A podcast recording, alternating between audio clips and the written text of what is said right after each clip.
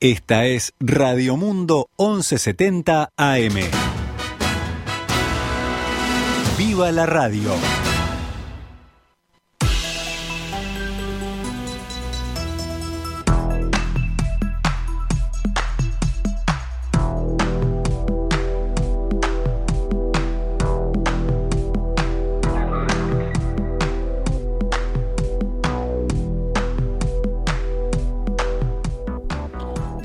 21 minutos, damos comienzo a una nueva edición de Noticias al Mediodía en este martes 17 de agosto del año 2021. Vamos con la actualización de la información.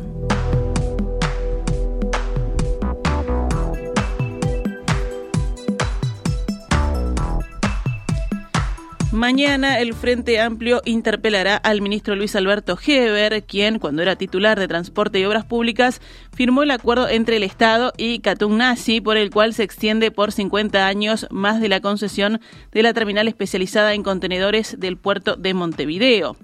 En la previa, la bancada de senadores de la coalición de izquierda acusó a Heber de actuar con dolo o total negligencia en la negociación con Nazi. Para realizar este planteo, sostuvo que Heber no tuvo en cuenta una asistencia del Tribunal de lo Contencioso Administrativo del año 2008, en la que se señala que la multinacional belga no tiene la exclusividad en el despacho de contenedores. Eso echaría por tierra uno de los argumentos centrales que el gobierno tuvo en cuenta para llegar al acuerdo a efectos de evitar una demanda internacional por 1.500 millones de dólares. Esta mañana, en diálogo con En Perspectiva, el abogado de la empresa belga, Álvaro Díez de Medina, aseguró que la sentencia no lo sorprendió es una mentira que circuló, él, dijo él, ¿no? El 9 de junio, cuando compareció Montecón en el Senado, mencionó la sentencia y cuando el 16 se presentó TCP, ningún legislador preguntó por ella, afirmó Díez de Medina. El argumento es al revés de lo que se le está diciendo a la opinión pública por parte de los legisladores opositores. Es una voltereta, afirmó el abogado.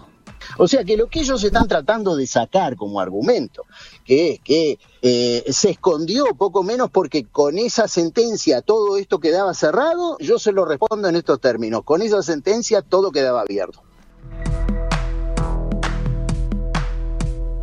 Díez de Medina aseguró que lo que se buscó fue evitar llevar el caso hacia los tribunales internacionales, en los que duda de que esta sentencia del Tribunal Contencioso Administrativo fuera tomada en cuenta. Tenemos que estar agradecidos que esta puerta no se abrió porque el, Poder Ejecutivo concluyó un acuerdo con, eh, eh con que hizo eh, inviable la vía arbitral. Y lo hizo en, dándole continuidad a un proceso de conciliación con la empresa que se inició no bajo la administración La Calle, sino bajo los últimos meses de la administración Vázquez.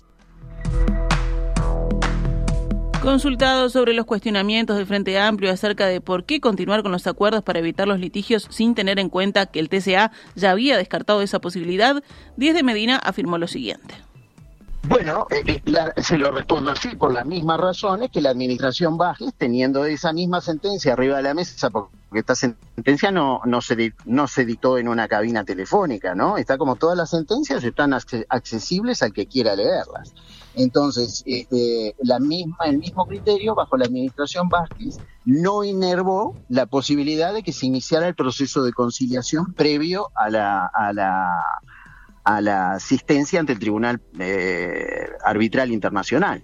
O sea, eh, está bien claro que la administración anterior y esta administración este, tenían fundadas razones para pensar que había un riesgo inminente de un arbitraje internacional cuyo laudo podía serle desfavorable. Entre otros temas, el abogado afirmó que para la empresa era más fácil acceder al litigio y quedarse en las gateras sin entrar en esta chicanería, dijo, y hacerse de 1.500 millones de dólares. Pero eso no ocurrió, afirmó Díez de Medina. También enfatizó en que el acuerdo entre Catunasi y el Estado no es inconstitucional, como dice la oposición, ni establece un monopolio. TCP, hay que entenderlo, no es titular de una concesión de servicio público es titular de una concesión de una obra pública. Es decir, que sobre terrenos que pertenecen al Estado, como es el área de la terminal especializada de carga, sobre esos terrenos se concede la construcción de una obra pública y entonces no se aplica el artículo 51 de la Constitución. Es decir, no hay inconstitucionalidad alguna.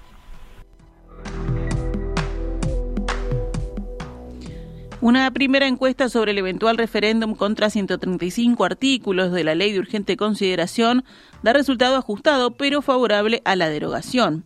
El estudio del grupo Radar, al que accedió el diario El País, mostró que un 43% apoyaría la derogación contra un 40% que votaría por mantener la ley tal cual está. Un 91% de quienes votaron por el Frente Amplio ahora se pronunciaría a favor de la derogación de los artículos de la LUC. Entre los principales socios de la coalición, 78% de quienes votaron a Cabildo Abierto, 75% desde que, de quienes votaron al Partido Nacional y el 69% de quienes votaron al Partido Colorado ahora se pronunciaría por dejar la ley de urgente consideración como está y no hacer lugar al recurso. Alain Misraji, director de Radar, expresó Parece bastante probable que en caso de confirmarse, este referéndum se transforme en una elección a favor o en contra de la gestión del gobierno de Luis Lacalle Pou, en forma similar a lo que ocurrió con la ley de ANCAP en 2002 y el gobierno de Jorge Valle. Casi a las 4 de la mañana de hoy, la Cámara de Diputados aprobó en general el proyecto de rendición de cuentas por 55 votos en 97. La sesión había empezado ayer a las 10 de la mañana. A partir de las 13 horas de hoy comienza la votación del articulado. El Pleno de la Cámara de Diputados tiene plazo hasta el próximo viernes para votar el proyecto. El texto pasará luego al Senado.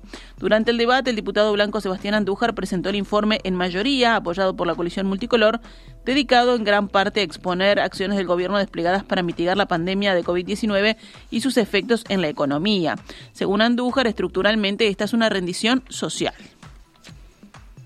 Hasta un año haber asumido un gobierno atravesado por una, una pandemia que no solamente afectó a nuestro país, que afectó a la región, que afectó al mundo entero, tenemos el orgullo de decir que estructuralmente esta es una rendición social. Y sin ninguna duda, manejada a través de una tormenta, y por eso resaltamos que la quilla de nuestro barco riende mejor en aguas embravecidas. Si hacemos valoraciones políticas a partir de esas, comparaciones, las mismas son válidas. Esta rendición de cuentas en el país pone en marcha un conjunto de reformas estructurales relevantes, algunas que recogían amplios consensos, que todavía no se habían podido llevar adelante, y otras respondiendo a compromisos asumidos por el Gobierno Nacional con los uruguayos y otras también producto de las nuevas necesidades y de las demandas de la sociedad. El legislador de la coalición gobernante expresó que la pandemia reveló una vulnerabilidad social mucho más crítica de lo que se conocía. Destacó el incremento presupuestal para la primera infancia y el fideicomiso para lograr recursos para la erradicación de asentamientos. Por el lado de la oposición, el diputado del Frente Amplio, Gustavo Olmos, presentó el informe, señaló que el gobierno gastó menos de lo que se podía haber gastado y se endeudó en 400 millones de dólares menos de lo que se proyectaba. Según el Frente Amplio, hubo un aumento de la recaudación en 215 millones de dólares, que se explica, por ejemplo, por la modificación en el descuento del IVA. El problema son los resultados, dijo Olmos. y el problema justamente son los resultados. Tenemos 100.000 nuevos pobres en este país y, tenemos parámetros socialmente deseables de lo que queremos que, que, suceda, de lo que entendemos, del ingreso que entendemos que alguien tiene que tener para no ser considerado un indigente, del ingreso que alguien tiene que tener para no ser considerado pobre, y los apoyos que el gobierno debería haber hecho para evitar que, población cayera en situación no fueron no fueron cero, pero tampoco fueron eh, todo lo que necesitaba y teníamos la, información desde abril de 2020 ya teníamos eh, informe del Instituto de Economía que decía si no se toman medidas de apoyo a determinados sectores de la población van a caer en situación de pobreza. La oposición advirtió que no hay nada en el proyecto de ley del gobierno que revierta esta situación y la del turismo y la cultura, dos sectores muy afectados por la pandemia. Los diputados del Frente Amplio hicieron al mediodía un acto en la Plaza Primero de Mayo frente al Palacio Legislativo, donde dieron su visión del proyecto a la ciudadanía. Pasamos a noticias de la emergencia sanitaria. El monitor epidemiológico oficial diario reportó anoche el fallecimiento de una persona con coronavirus en todo el país. Fueron detectados 107 contagios nuevos en 6.720 análisis. La tasa de positividad fue del 1,59%. Los casos activos bajaron a 1.378, de los que 25 están internados en CTI. El índice Harvard a nivel nacional bajó ayer a 3,50 casos nuevos diarios cada 100.000 habitantes en los últimos siete días. En cuanto a la vacunación, en el primer día de aplicación del refuerzo con Pfizer BioNTech, a quienes tenían las dos dosis de Coronavac, concurrieron 32.064 personas.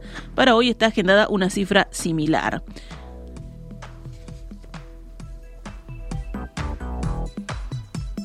La Intendencia de Montevideo tiene dudas de interpretación sobre la flexibilización de protocolos que anunció el Gobierno Nacional, por lo que no habilitó por el momento las fiestas con baile posteriores al 24 de agosto. La comuna capitalina, según el observador, consultó al Ministerio de Salud Pública sobre los nuevos protocolos para aplicarlos a cada caso concreto, pero la cartera todavía no respondió. Desde la Asociación de Salones de Fiestas se comunicaron con el Ministerio para saber qué sucedió con los protocolos donde, según estos empresarios, les aseguraron que la normativa fue enviada a la Intendencia de Montevideo. Daniel Cerrato, de la Asociación de Salones de Fiesta, citado por el mismo medio, dijo, hay colegas que fueron a sacar los permisos para hacer casamientos y cumpleaños de 15 para después del 24 de agosto y no pudieron. Caso parecido al de Montevideo es el de la Intendencia de Maldonado, donde las autoridades evaluarán lo que ocurra en la Noche de la Nostalgia para ver cómo seguir en las fiestas posteriores. La comuna, que conduce el nacionalista Enrique Antía, resolvió autorizar las fiestas del 24 de agosto, Noche de la Nostalgia, hasta las 4 de la madrugada. Las fiestas en Maldonado están autorizadas con baile, pero no en todos los casos. Los organizadores tienen tiempo hasta el 20 de agosto para pedir la autorización y la comuna analizará caso a caso si las habilita con o sin baile. Por otra parte, la Intendencia de Montevideo definió nuevos protocolos sanitarios para espectáculos al aire libre, otros espectáculos públicos y plazas de comida. Además, espera aprobación del Ministerio de Salud Pública para extender el horario de eventos, bares y restaurantes hasta las 3 de la madrugada. Las novedades están contenidas en una resolución de la Secretaría General de la Comuna con fecha de ayer y publicada por Subrayado. Para salas de espectáculos teatrales, musicales o cinematográficos, entre otros, la Intendencia de Montevideo fijó el aforo máximo para el público sin vacunación en el 45% de la capacidad total y para el público vacunado en 66%. No se permite la presencia de espectadores de pie, las localidades deben ser numeradas y nominadas con nombre, documento de identidad y contacto del espectador.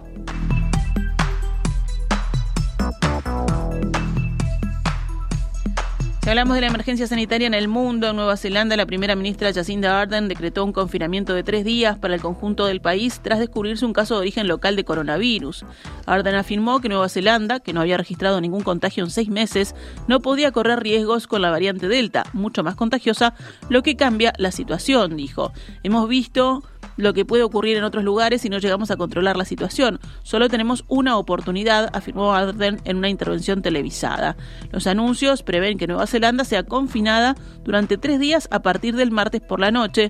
Auckland y la vecina región de Coromandel va a estarlo durante una semana.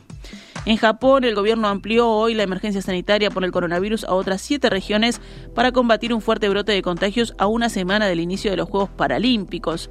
La medida de emergencia que prohíbe la venta de alcohol en bares y restaurantes y les obliga a cerrar a las 8 de la noche está en vigor en Tokio y otras cinco regiones y tenían previsto terminar el 31 de agosto. Además, el gobierno también pedirá a grandes centros comerciales y tiendas de departamento limitar el número de clientes que puedan ingresar. Volvemos a nuestro país con otros temas del panorama nacional. La coordinadora de sindicatos de la enseñanza del Uruguay convocó para mañana miércoles un paro nacional con movilización motivado en esas organizaciones porque consideran que el gobierno lleva a cabo un recorte presupuestal. También paran en defensa de la libertad sindical y por un proyecto educativo democrático.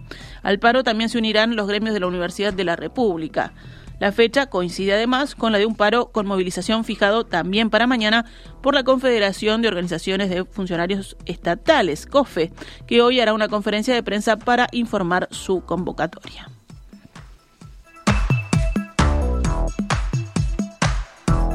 Cerramos el panorama nacional con otras noticias. La justicia de Rocha condenó a 26 años de cárcel al hombre que asesinó en 2019 a una mujer estadounidense de 70 años en el balneario La Esmeralda del departamento de Rocha. El hombre fue condenado por la jueza penal de sexto turno, Gilda Martinelli, por homicidio especialmente agravado en régimen de reiteración real con un delito de tenencia para no consumo de sustancia de estupefacientes. Recordemos, el caso tuvo repercusión en el año 2019 cuando el homicida se quedó viviendo en la casa de la víctima hasta que la policía halló el cuerpo y lo detuvo. Cumplía con prisión preventiva desde ese momento. Alertados por la Embajada de Estados Unidos, la policía comenzó a buscar a la ciudadana estadounidense por el mes de junio y su cuerpo apareció el 31 de agosto de 2019. Actualizamos a cuánto cotiza el dólar a esta hora en la pizarra del Banco República. 42 pesos con 10 para la compra y 44 con 30 para la venta.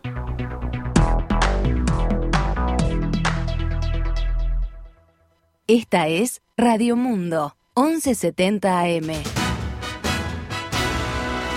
¡Viva la radio! 12 horas 39 minutos, rápidamente vamos con otras noticias internacionales.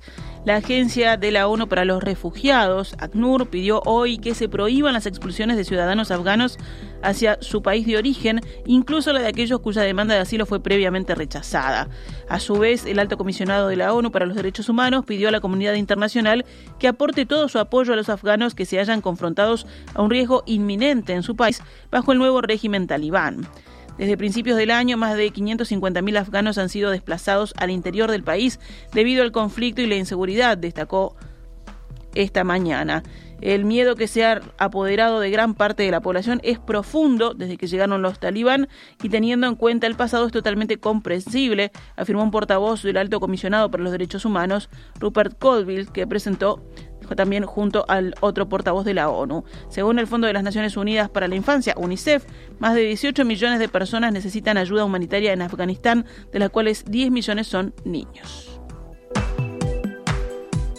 En Níger, cerca de Mali, al menos 37 civiles fueron asesinados en una nueva masacre presuntamente perpetrada perpetrada por yihadistas, lo que eleva a más de 450 el número de muertos en ataques de esos grupos en esta región desde inicios de año.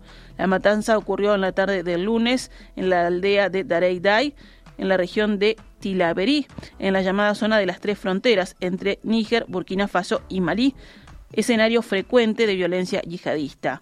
Hombres armados en motocicletas dispararon contra la gente que cultivaba sus campos, declaró un político local, quien precisó que hubo 37 muertos, entre ellos cuatro mujeres y 13 menores.